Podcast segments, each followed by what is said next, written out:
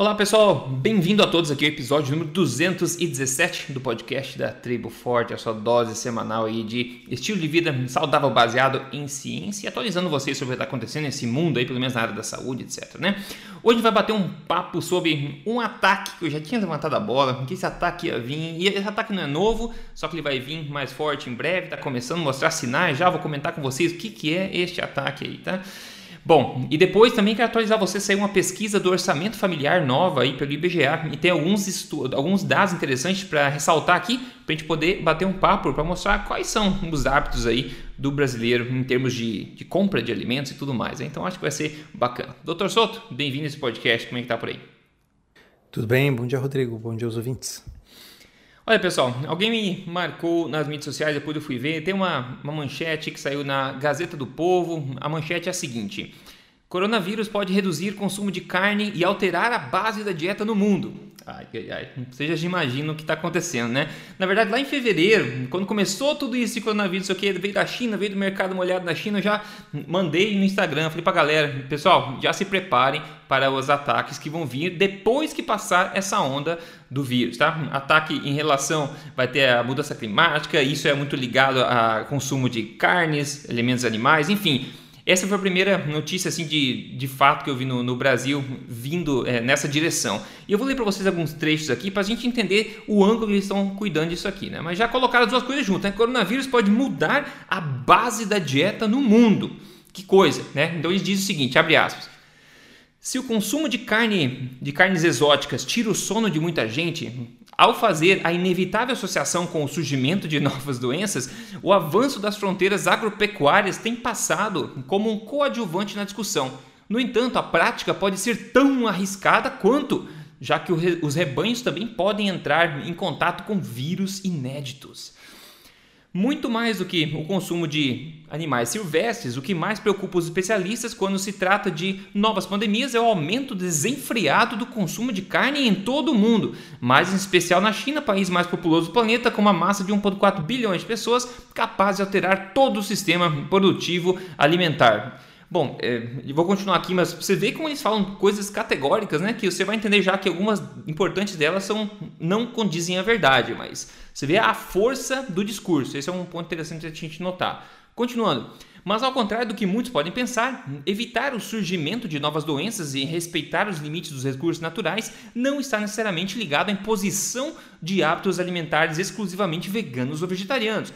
Os especialistas, ouvidos pela reportagem, foram unânimes em concordar que, na realidade, o mundo está no limiar da alteração da dieta para um modelo que reduza, mas não exclua, a carne.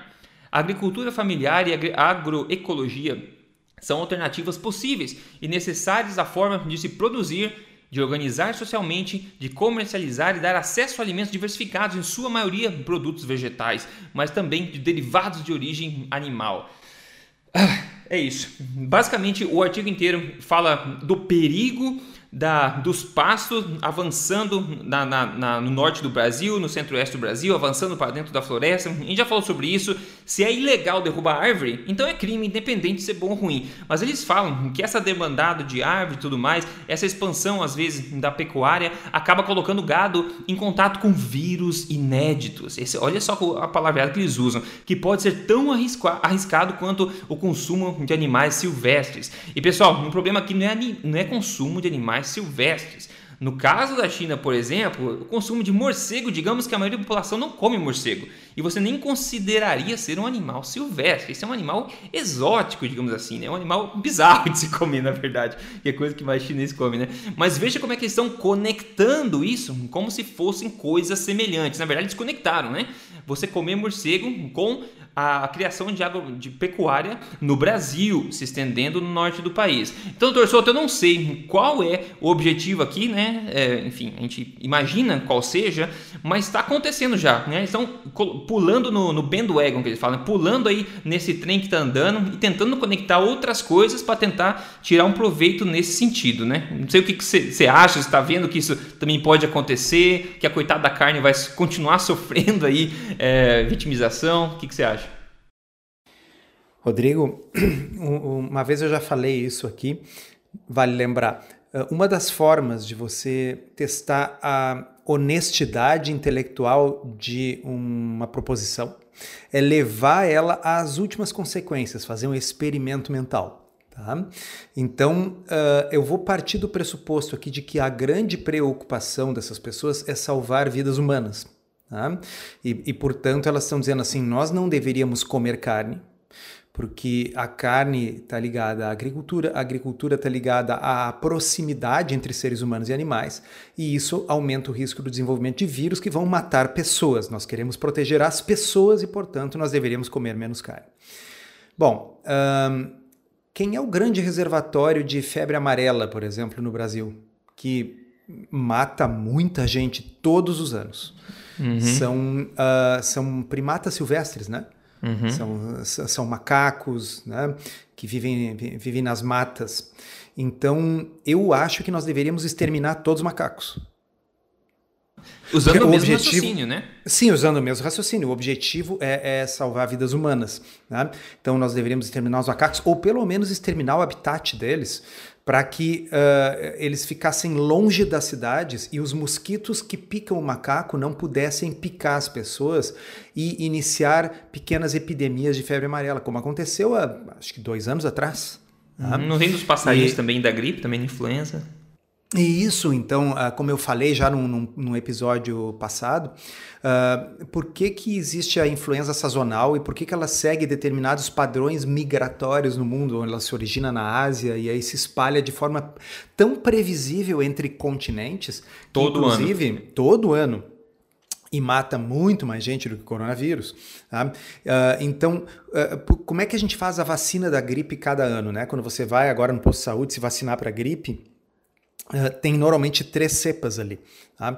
Como é que uh, os cientistas escolhem as três? Porque sim, existem várias. Então eles escolhem três para botar dentro de cada vacina.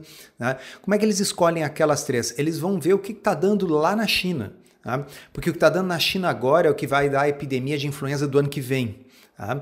E assim eles já se programam. Mas como é que eles sabem? Como é que é previsível isso? Porque são aves migratórias selvagens. Tá? que são os grandes vetores. Sim, tem a viagem dos seres humanos e tal, mas os grandes vetores são aves, aves uh, migratórias selvagens. Então, acho que nós deveríamos exterminar essas aves migratórias selvagens também.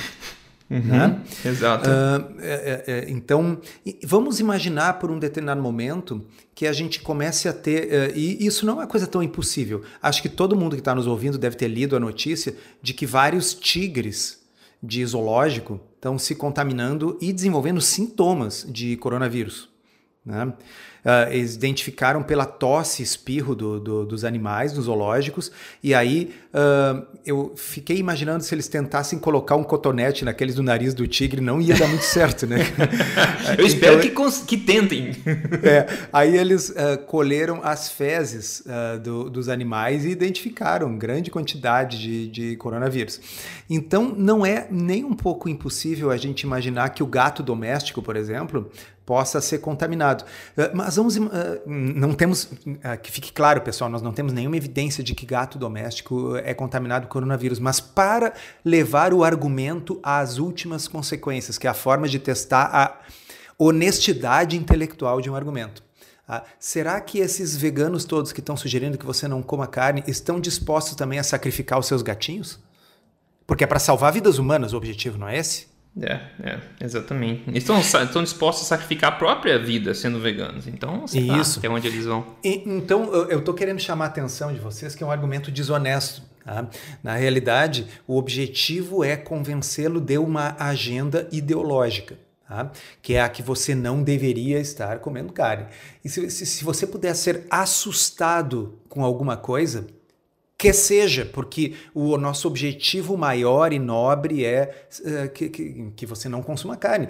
E se nós precisarmos mentir para isso, tudo que bem. Seja, é verdade. Né? E numa, numa perspectiva um pouco mais nutricional, pessoal, a gente falou várias vezes aqui, a gente sabe cada vez mais claramente que o maior fator de risco é para desenvolver complicações de coronavírus, pessoal, e qualquer doença respiratória, qualquer doença nessa face da Terra, o maior fator de risco é a tua qualidade, digamos, a, a má funcionalidade do teu sistema imunológico, né? Quão forte ou quão fraco ele é, vai determinar muito o teu, o teu risco de desenvolver complicações disso aí. No caso do coronavírus, a gente sabe que a idade, né, é o principal fator e depois a qualidade do seu metabolismo, síndrome metabólica, tem alguma coisa nesse sentido, comorbidades, né? E normalmente a idade vem associada com isso. Então até por isso eu acho que a idade avançada também vem ligado a isso aí. E a gente sabe também outro fato que os alimentos que mais têm valor nutritivo para o ser humano são alimentos de origem animal. A carne, notoriamente, também é um alimento completo para o ser humano. A gente vê, e passou no, inclusive no, no podcast passado aqui, estudos mostrando que até a qualidade da sua força mental, né, a sua qualidade emocional também está associada ao consumo de carne também, o riscos maiores de problemas mentais quando você reduz, quando você retira esse consumo. E a gente tem vários estudos mostrando deficiências aí é, nutricionais em pessoas que não consomem também. Então, basicamente, uma, é um paradoxo, né? Se você quer parar de comer carne que é melhor para os vírus, você vai começar a morrer mais de qualquer outro vírus. Então, você tem que escolher suas batalhas e não dá para ignorar fatos empurrando ideologias por cima dele como fosse um rolo compressor, né? Uh, eu, eu, tenho mais de um caso de consultório de paciente diabético tipo 2 que colocou o diabetes tipo 2 em remissão, ou seja, os exames passaram a ficar completamente normais. Se você olhasse os exames, você diria que não é diabético. Em 30 dias, basicamente fazendo a seguinte mágica: apenas produtos de origem animal e saladas. Tá? Então, assim, você por 30 dias vai comer apenas carne, peixe, frango, ovos e saladas. Só isso, por 30 dias. Isso é capaz de colocar em remissão o diabetes tipo 2 de praticamente qualquer paciente que ainda tenha um pâncreas razoavelmente funcionante. E aí a minha pergunta é: se todos os estudos mostram que diabetes é um fator de risco violento para ter um desfecho ruim nessa pandemia, se você tem uma estratégia que envolve carne, e que coloca o seu diabetes em remissão, de que forma uma reportagem consegue associar a carne negativamente ao problema. Então, pessoal, não vamos cair. É um, é um discurso ideológico no sentido de nós temos que falar mal da carne, tá certo? Então, até uh, o mês de fevereiro, a forma de falar mal da carne era dizer o quê? Que uh, ia piorar o aquecimento global, uh, e as águas, né? Polir as águas. A gente já explicou várias vezes aqui por que não. Tem dois podcasts que vocês vão ver lá com a doutora Ana Flávia que são especificamente sobre isso. Bom, aí agora o que, que acontece? Existe esse Uh, bloqueio social da, né, do deslocamento do, das pessoas na maior parte dos países, na maior parte das cidades. E o que, que aconteceu com a poluição mundial e com a concentração de CO2 atmosférico? Caiu loucamente, caiu muito, caiu como há muito não caía. E as vacas continuam arrotando, e as vacas continuam soltando pum. Ah, então, uhum. obviamente, o problema do aquecimento global nunca teve nada a ver com as vacas, mas agora você consegue fazer um link hiperbólico e maluco do consumo, porque assim, veja bem, uh, existe uma suspeita que a proximidade de chineses com morcegos selvagens capturados de forma ilegal e vendidos em mercados ilegais no interior da China e com má higiene, existe a possibilidade de que isso tenha dado a origem ao vírus que saltou de morcegos para seres humanos, ok? Portanto, não coma carne. Como é que é? É. é exatamente. E agora Porque, assim, esse... veja bem, no Brasil Diga. também uh, é, é, é, proibido e desaconselhado que você faça uh, a caça, tráfego e consumo de animais silvestres. Tá certo? Porque o que você tem quando você vai comprar uma carne no açougue, uh, ela é uma carne que passou por controles sanitários de um animal que é domesticado há vários milênios tá certo? Então, ele já convive com o ser humano. Sim, algumas doenças no passado se acredita terem partido realmente de gado, porco e galinha, né? Então, eu vou dar um exemplo bem conhecido. A, a, a, a que foi erradicado até, desculpa... qual foi aquela nossa única doença viral que foi erradicada, Rodrigo? Uh, eu tô com o nome smallpox na cabeça. Não, para mim tá vindo leishmaniose, nada a ver. a smallpox em inglês, daqui a pouco vai vir o nome. Tá? Uh, então, essa é uma doença que se sabe que saiu do gado, partiu para o ser humano. Sim, mas isso aconteceu há, sei lá, milênios atrás. Foi erradicado por vacinas. Não sei, um assim? Varicela? Não, varicela é chickenpox. Ah, o smallpox, smallpox, é, smallpox. smallpox é aquela que foi erradicada. É, é, é, é, deu um branco, daqui a pouco vai vir. Tá? E, um, mas o que eu quero dizer assim, as doenças que eventualmente passavam de gado para ser humano e tal, a maior parte, tuberculose, por exemplo, né, foi uma coisa que se originou no gado e tal. Uh, a, a, gente não está pegando novas doenças pandêmicas loucas do consumo de carne que foi criado de forma sanitária, com controle de veterinário, com controle da fiscalização no abate. Uh, não é dali que nós estamos pegando doença. Tá? Nós estamos pegando doença do raio do mosquito que cresce no seu quintal porque você não bota areia no raio do pratinho. Tá certo? Ah, e dicas de passagem, aqui no Rio Grande do Sul, nós estamos tendo o pior surto de dengue nos últimos 10 anos. Tá? Uh, exatamente, sendo que nos últimos 10 anos, os outros dois, que foi 2016 e não me lembro qual é o outro ano, foi o ano inteiro, e nós estamos recém agora entrando no mês de maio. Tá? Então, seria bem interessante que as pessoas que estão tão assustadas com uh, coronavírus, e ok, tem que ficar mesmo, que se assustem também o suficiente para não deixar a água parada, né, para controlar o mosquito e tal. Então, uh, eu estou bem mais preocupado com o mosquito do que com o consumo de carne, ou de frango, ou de peixe. Né? Então, se tem algum bicho que a gente devia estar tá preocupado, são com os bichos, não com esses que repito, são criados, são animais domesticados há milênios, criados de forma sanitária, vacinados, tá? abatidos em abatedouros legalizados com fiscalização da Anvisa. Tá? Então, não é esses que preocupam, não é esses que estão adoecendo milhões de pessoas. Tá? É o morcego, é o mosquito tá? e esse tipo de coisa. Lá na, o ebola, para quem não lembra, né, deu volta e meia dar surto na África, uhum. também é de morcego. Tá? Mas também é gente que vai lá se meter onde moram os morcegos no meio do mato. Tá? Não é. Uh, então, assim, não é. Pessoal, não, vocês têm que entender que uh, existe o argumento honesto e o argumento desonesto. Então, esse argumento aí que o Rodrigo leu para nós é o argumento desonesto. É, bom, eu parto do pressuposto, é errado as pessoas comerem carne. O que, que eu vou fazer? Achar qualquer argumento. Verdadeiro ou falso, tanto faz. O importante é convencer as pessoas. Exatamente. Mas não vão convencer vocês que escutam a gente aqui na Tribo Forte que você tem um ceticismo inteligente e o que eu sempre falo, questione, questione, questione. Pergunte, peça as evidências, conheça as evidências. Informação é a maior defesa que a gente pode ter. Principalmente Rodrigo. agora com um monte de, de besteira que está sendo colocado goela abaixo da população. Diga lá, Souto. Varíola. Varíola, isso aí. Isso. Maravilha. e pessoal, vírus e coisa, pegar de animal, animal passa poder. Isso, é, isso chama-se vida, né? A gente não pode deixar sair do controle e não sai do controle realmente. Isso, enfim, isso é, é uma coisa. Tem que todo mundo colocar uma pulga atrás da orelha. Tá? A gente não consegue ver no mundo onde a gente coloque álcool gel em toda a superfície existente na Terra. Não existe. A gente já seríamos todos mortos se acontecesse.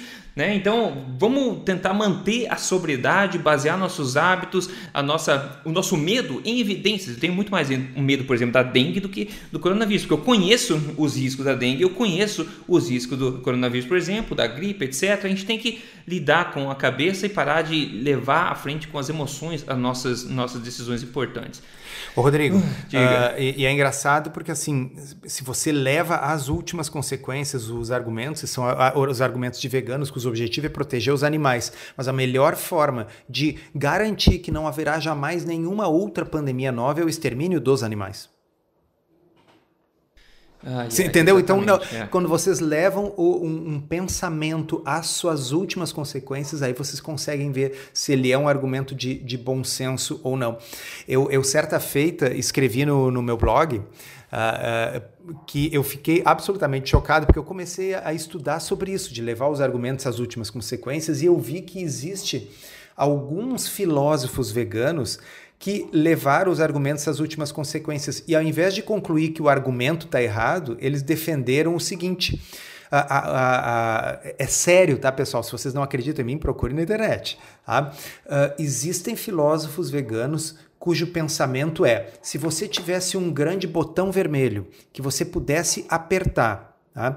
E esse botão desse a opção de você exterminar toda a vida animal sentiente, ou seja, todos os animais que são capazes de sentir dor ou prazer, tanto faz. Tá?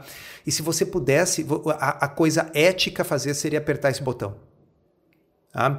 Por que, que ele chegou a essa conclusão? Porque o objetivo é minimizar o sofrimento, tá certo? Então, assim, bom, os seres humanos não deveriam comer animais para minimizar o sofrimento, mas os animais vão continuar se comendo uns aos outros. Então você teria o quê? Que eliminar todos os predadores. Mas isso ia provocar um desequilíbrio ecológico, porque aí os animais que não iam mais ter predador iam super, superpopular a terra, iam pastar em excesso, iam comer todas as plantas, ia provocar uma crise ecológica, coisa não tem solução. Então ele diz que a solução certa é se você tivesse um botão e você pudesse apertar esse botão em uma pressionada de botão eliminasse todos os animais. Tá? Nós, inclusive, mas os animais todos também. Ele diz que isso deveria ser a coisa certa a fazer, porque isso diminuiria a quantidade total de sofrimento da Terra como um todo. É, tá? é, então, é. quando você desposa uma filosofia cuja conclusão lógica do seu pensamento é essa, tá? A hora que você chegar nisso, você tem que dizer, tá, eu tenho que repensar minha filosofia, desculpa, realmente deu errado, né? Levando às últimas consequências o meu pensamento, eu estou propondo um genocídio e o extermínio da, de todas as espécies animais, né? Então, talvez é porque eu esteja partindo de premissas erradas, né? E, então, mas não, esses pensadores, eles levam às últimas consequências e, e realmente eles chegam à conclusão de que eles têm que... E essas são as pessoas que uh, invadem laboratório de pesquisa e, e fazem atentados, né? São as pessoas que Uh, sabe, uh, jogam tinta vermelha em pessoas que estão num açougue, né? e, porque essas pessoas elas estão levando às últimas consequências esse pensamento. Tudo isso para dizer que esse é o ponto que a gente chega se a gente levar às últimas consequências o que você leu, que você deveria comer menos carne por causa do coronavírus. É, é, e são coisas que somente um cérebro vegano é capaz de pensar. E quando eu digo cérebro vegano, o que, que é? É um cérebro que está faminto de nutrientes, que não tem todos os nutrientes que precisa, começa a entrar em parafuso, começa a ter problema psicológico e acaba pensando, é, ou pensando a palavra estranha de usar quando está mencionando cérebro vegano, mas isso que acaba surgindo da massa encefálica desse, desse povo, né? Enfim. Vamos partir para o próximo assunto aqui, senão a gente vai acabar quebrando tudo aqui, eu ficando alterado aqui com esse assunto. Vamos lá, pessoal. Pesquisa de orçamento familiar do IBGE saiu agora recentemente, tá? Quanto de cada alimento o brasileiro está comprando, quanto per capita, né? quanto por região, quanto por grupo de alimento, de acordo com a faixa de renda. Algumas coisas interessantes dá para se destacar disso tudo. A primeira delas é, a média nacional de consumo de cereais e leguminosas por pessoa per capita no ano é de 27 quilos, né? 27 quilos de cereais e leguminosas, aí inclui arroz e, e trigo e feijão, etc. 27 quilos. Laticínios, 32 quilos. Bebidas e infusões, o que inclui água, cerveja, vinho, 52 quilos. Açúcares, doces, produtos de confeitaria, 14 quilos. Panificados, 17. Farinha, fécula e massas, 11. Carnes, 20 aves e ovos 15. Ok, vamos já dar um sentido para esses números. Disso a gente tira basicamente que cada brasileiro por ano investe 28% do que ele compra de consumíveis, no caso, são de alimentos, né? 28% são de alimentos animais de alto valor biológico e nutrição, como carnes, vísceras, peixes, aves, ovos e laticínios. 28%, ok? 30% são de complementos fibrosos, que eu chamo, que são cereais, leguminosas, frutas, hortaliças e oleaginosas, ok? 30%. 20% são porcarias, que é que eu digo farináceos, pães, massas, açúcares, gorduras e preparados industriais, e outros últimos 20% refrigerantes, cerveja, vinho, água, etc. Então, em suma, 58% do que o brasileiro compra são alimentos de origem animal, frutas, verduras, legume, legumes, leguminosas e, e aí isso inclui cereais também, tá? Então 58%. Agora os outros 40%, basicamente, são porcarias e bebidas, tá? Eu sinceramente achava que ia ser pior, mas já dá para entender um pouco porque 20% dos brasileiros estão obesos e mais de 55% dos brasileiros estão acima do peso, né? 40% do que o brasileiro compra de alimentos por ano são de porcarias, eu falei farináceos, massa, etc, açúcares, gorduras vegetais e bebidas, né, álcool, suco, etc. E 58% aí dos outros animais e verduras, frutos, etc. Uma coisa interessante também é quanto maior a faixa de renda familiar, é, mais se modifica algumas coisas. Mais se compra carne, por exemplo. Se você colocar um gráfico, fica em linha reta, né? Quanto mais renda, mais carne se compra. Da renda familiar de até 1.900 reais, eles compram 15 quilos por pessoa por ano. e a renda familiar de mais de 14 mil reais, são os dois extremos aqui, são 28 quilos de carne. Ou seja, é quase o dobro, tá? Uma família que tem mais renda compra em comparação a uma que tem menos renda. Quanto mais dinheiro a família tem, mais carne eles compram. Menos se compra de leguminosas e cereais, menos arroz, menos feijão, menos outros cereais também, à medida que você tem mais dinheiro na família. Também, o que aumenta bastante é o consumo de hortaliças, tá? 15 quilos por pessoa para a família mais humilde e 44 quilos para a família de maior renda. É muito mais, é três vezes mais. Muito mais fruta também, né? Muito mais fruta à medida que você tem mais dinheiro na família, muito mais laticínios e muito mais bebidas. Eu acho que a maior diferença de todas está em bebidas, entre o de pouco, é, pouca renda e de maior renda a bebida, né? Em outras palavras, quanto mais afluente um ser humano é, mais ele vai comprar o que ele gosta. E aqui a gente viu menos cereais e mais alimentos de origem animal e mais bebidas também bastante, ok? E mais hortaliças, mais frutos, alimentos é, de maior qualidade, etc, né? Agora, uma coisa preocupante, digamos assim: o consumo de carne, tá? Ao contrário da mentirosa frase do, do artigo da Gazeta, que eu acabei de ler, Gazeta do Povo para você, que falou que o crescimento do consumo de carne é desenfreado no mundo inteiro. Meu Deus do céu! O consumo, fato, o consumo de carne caiu e é o menor desde 2002 quando era de 25 quilos por pessoa, agora é de 20 quilos por pessoa. E se a gente for fazer agora, depois dessa pandemia maluca, vai ter menos provavelmente, né? Porque o preço aumentou bastante. Então, quem fala que o crescimento é desenfreado não é baseado em evidência. Além disso, o brasileiro vem comendo mais fora de casa do que nunca. Outra coisa que, infelizmente, aí vai provavelmente mudar durante um período de tempo, por exemplo, por causa dessa loucura tudo está acontecendo agora. Então, torcedor, a gente vê algumas coisas interessantes, né? Uma coisa que é bem legal, é que não dá para negar, eu acho, é que o mundo, seres humanos, adoram carnes. Quando a gente fala carne, pessoal, não é só carne vermelha, tá? É carne de frango, carne de porco, carne de aves, esse tipo, to, todas as carnes, peixes, etc. O ser humano, ele é programado pela natureza para gostar de carne. Nós gostamos de carne. Quanto mais dinheiro você tem, mais carne você compra. Antigamente, na época dos imperadores, era a mesma coisa. O imperador comia carne, perna de peru lá, né? A população comia o quê? Cereal e essas porcarias, pão, milho, ficava tudo podre, dente podre, osso podre, tudo, né? Que é justamente isso que eles estão pedindo para nós comer hoje em dia. Então, essas coisas, né? Gente vê que tem uma conexão natural ainda entre a natureza e o que o brasileiro está comprando, né? Só que apesar de toda essa agenda empurrando do lado oposto, né? Que é preocupante de uma forma ou de outra, mas é interessante ver que ainda tem um resquício de, de enfim, de, de ordem natural nas coisas aqui. Uh, Rodrigo, estava ouvindo você falar esses dados e me lembrando, quem, quem quiser olhar depois pode colocar no Google Vigitel, Tá? V-I-G-I-T-E-L. Vigitel é um, um, um acompanhamento do, de, de, parâmetros de saúde e de uh, consumo de alimentos e tal, que os brasileiros fazem, é uma coisa conduzida pelo Ministério da Saúde todos os anos. A pesquisa que tem uh, é, é, semelhante ao nos Estados Unidos, eles têm um banco de dados parecido, chama N-Hannes em, em ranhas, uma coisa assim, tá? Então, o, o, se você olha no Vigitel, o que você vê é, claro, a obesidade vem aumentando, o diabetes tipo 2 vem aumentando, tá? e ali, quando tem a quebra por uh, renda, você vê exatamente o resultado do que você acabou de citar agora, Rodrigo, que é assim: quanto mais pobre a população, mais obesidade e mais diabetes. Quanto maior a renda da população, menos obesidade e menos diabetes. Quanto maior a escolaridade da população, menos diabetes, menos obesidade. Quanto menor a escolaridade da população, mais diabetes, mais obesidade. Né? Então, claro que há uma conexão evidente nisso aí. Se você tem menos uh, escolaridade, menos renda, você vai se alimentar basicamente das coisas mais baratas, que são farináceos, que são amidos, né? São alimentos ultraprocessados, que é um, é, é, é, é um desastre, né? porque isso aumenta tremendamente o gasto do governo com saúde na outra ponta, né? com as complicações do, do, do diabetes, assim, metabólica, da obesidade. Mas nitidamente as pessoas nessa faixa mais desfavorecida que estão comendo menos proteína não estão fazendo isso porque elas não querem. Estão fazendo uhum. isso porque, bom, é o que a sua renda pouca permite comprar. Né?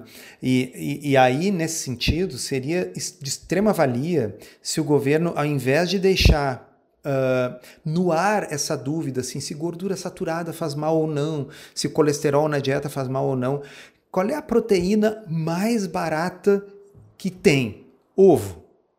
Né?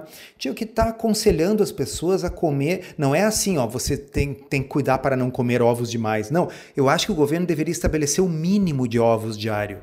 Você não deveria comer menos do que três ovos por dia, tá certo? Uh, uh, e, e, assim, nas populações que vivem nas periferias, é muito comum que as pessoas tenham um pátio que possam criar galinha, tá certo? Uhum. Então, se você tem lá uma meia dúzia de galinhas, bom, você tem uma meia dúzia de ovos todos os dias. Né? que elas estão transformando basicamente comida não comestível para o ser humano, resto de comida, uh, uh, bichinho, minhoca do chão, em ovo para você comer. Tá?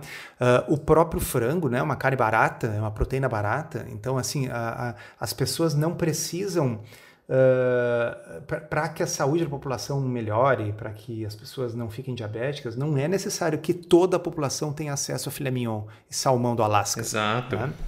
Bastaria que, a, a, né, que, que, o, que o Ministério da Saúde identificasse o que você, Rodrigo, disse. Né? Qual é, assim, o problema. As pessoas de baixa renda estão se entupindo de amido e açúcar e estão com pouco acesso a alimentos nutritivos como vegetais e proteínas de alto valor biológico. Né? Bom, a solução: vamos promover hortas comunitárias, vamos estimular, tirar o estigma do ovo, dizer que as pessoas devem fazer um esforço extra para comer ovos todos os dias. Né? Uhum. Uh, explicar que as proteínas de origem animal são as que têm o melhor valor biológico, a melhor relação custo-benefício, são essas que devem ser consumidas. Né? Nossa, nós íamos estar aumentando a resistência não só para a Covid-19, nós íamos estar aumentando a resistência para tudo, nós íamos estar diminuindo a incidência de doenças crônicas e degenerativas. Então, há uma desconexão entre os dados que você vê no Vigitel, onde claramente essas populações uh, menos favorecidas estão adoecendo por excesso de amido e falta de nutrição, né? Uh, e, e, uma mensagem nutricional que fica mandando as pessoas comerem ração. Tá certo? E aí, com requisito mínimo, né? Cinco frutas, cinco porções, 180 gramas de cereais por dia da nossa OMS, falando para quem acredita no OMS aí, pessoal, tem um monte de fada por aí para você descobrir também. Eles recomendam 180 gramas de cereais por dia, mínimo. Mas ninguém recomenda o mínimo de ovo, o mínimo de carne, né? Por que será? Sim, porque se você comer zero cereais por dia, não só não vai, você não vai ter nenhum problema, mas provavelmente você vai ter benefícios, tá certo? Agora, uh, uh, você deveria comer um mínimo de ovos, um mínimo de carne, um mínimo de peixe, tá certo? É, mas ninguém fala isso, né? É, pois é. Por quê? Porque existe uma postura ideológica. Ó, fechamos uhum. 360, voltamos para o início da nossa Voltamos. conversa, no início do podcast. É. Ah, o problema é a ideologia é, é, imagine o seguinte, tá? que, a pessoa, que, uh, que, que, que, você que está nos ouvindo, você, uh, ouvinte, que você é um advogado. Tá? Você foi contratado por um cliente. Uh, e, e, esse cliente é um caso criminal, então você parte de um pressuposto. O pressuposto é: o meu cliente é inocente. Tá? Então, toda a argumentação, todo o caso que você vai construir, toda a história que você faz, a, a inicial que você vai redigir para anexar ao processo, todo aquele texto, ele tem como pressuposto básico chegar na conclusão de que seu cliente é inocente. Se ele é inocente ou não, não importa para o advogado. Porque o advogado foi contratado para este cliente para provar, ajudar a provar a sua inocência. Tá? Então, uh, o problema é que a OMS ela pratica advocacia de uma determinada ideologia. A ideologia de que o mundo seria um lugar melhor se as pessoas não comessem carne, tá certo? Essa é a... Então, uh, a OMS é o advogado que foi contratado por este grupo de pessoas que tem essa filosofia. Tudo que sair dali tem o objetivo de argumentar isso. Então, se você tiver lá um estudo que mostra que comer frutas é bom para a sua saúde, ok, ele vai ser promovido. Mas se você tiver um estudo como saiu uns meses atrás, vocês lembram? Aquelas cinco meta-análises que saíram falando que a carne vermelha não tinha nenhuma relação nem com doença cardiovascular, nem com diabetes, nem com câncer. Tá? Quando saíram aqueles estudos, aquilo causou um bafafá. Por quê? Porque ele ia contra a tese ideológica pré-concebida de que a carne não é que ela faça mal, ela tem que fazer mal. Tá certo? A qualquer custo ela tem que fazer mal.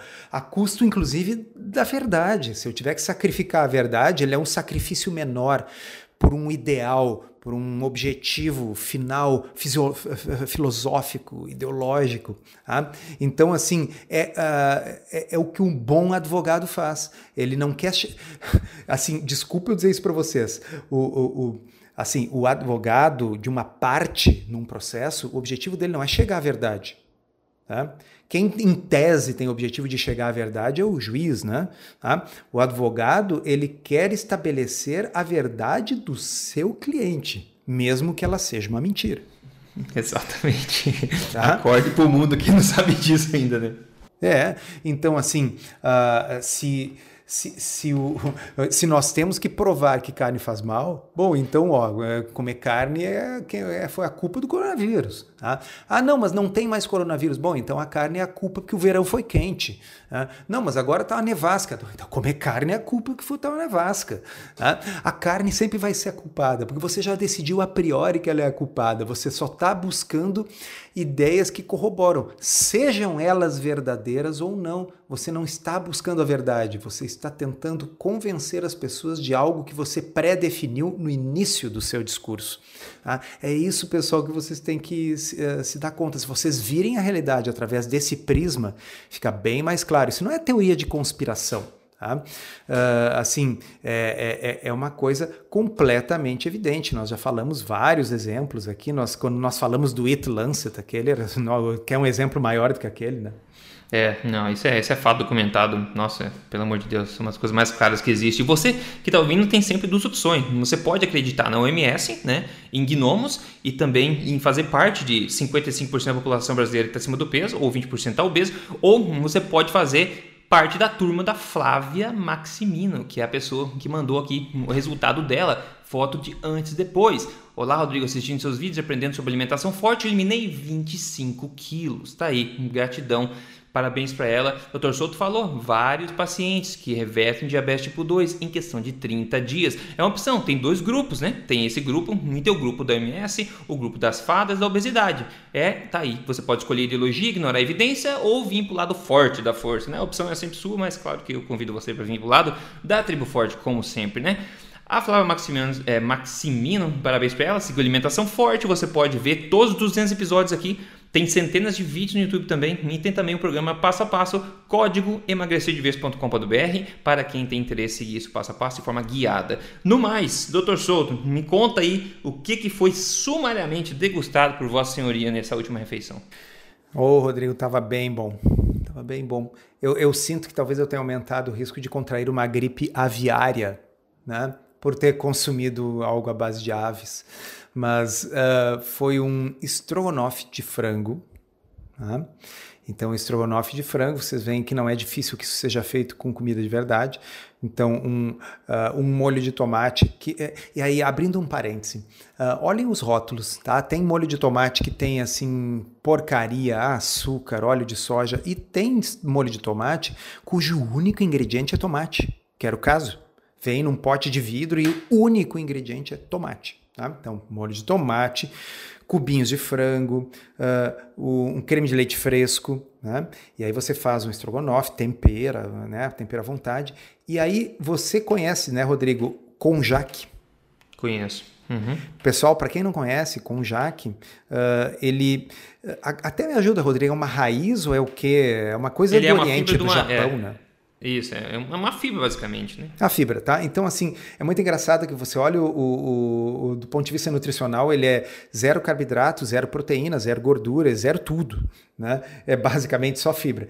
Então, esse conjac, ele pode ser feito na forma de macarrão, ele pode ser feito na forma de massa e ele pode ser feito na forma de arroz, onde ele é cortado em pedacinhos do tamanho de um arroz. Então, o que acompanhou esse estrogonofe foi o macarrão, desculpa, um arroz de conjac, tá? E, e, agora, claro, nós estamos falando aqui na questão né, da, de que uh, alguns alimentos custam mais caros do que outros. Então, por exemplo, um estrogonofe de frango não é caro, ele é muito mais barato do que um estrogonofe de filé. Tá? E você não precisa usar arroz com jaque. Tá? Você pode muito bem fazer o seu arrozinho de couve-flor. Ou pode comer o estrogonofe puro, bota num prato fundo, prato fundo, come de colher.